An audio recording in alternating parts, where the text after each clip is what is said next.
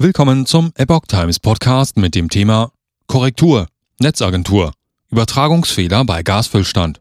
Ein Artikel von Epoch Times vom 15. Oktober 2022. Gestern wurde ein Gasbefüllstand von 95 Prozent gemeldet. Ein wichtiger Meilenstein beim Gasfüllstand. Und heute liegt er bereits wieder darunter. Die Netzagentur gibt Entwarnung. Ein auf der Webseite von Europas Gasinfrastrukturbetreiber GIE verzeichneter deutlicher Rückgang des Füllstands in den deutschen Gasspeichern ist nach Einschätzung der Bundesnetzagentur auf einen Übertragungsfehler zurückzuführen. Wir halten das für einen Datenübertragungsfehler, sagte ein Sprecher der Aufsichtsbehörde am Samstag der deutschen Presseagentur. Schon wegen des warmen Wetters werde derzeit insgesamt kein Gas ausgespeichert.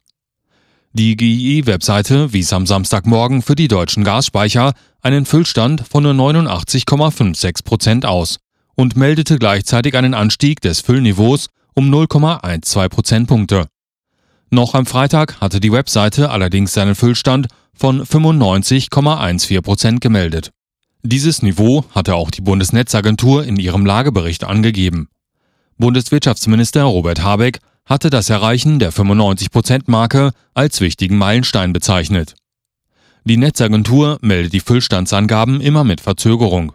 Die Samstag angegebenen 89,56% beziehen sich auf den Füllstand von Donnerstag.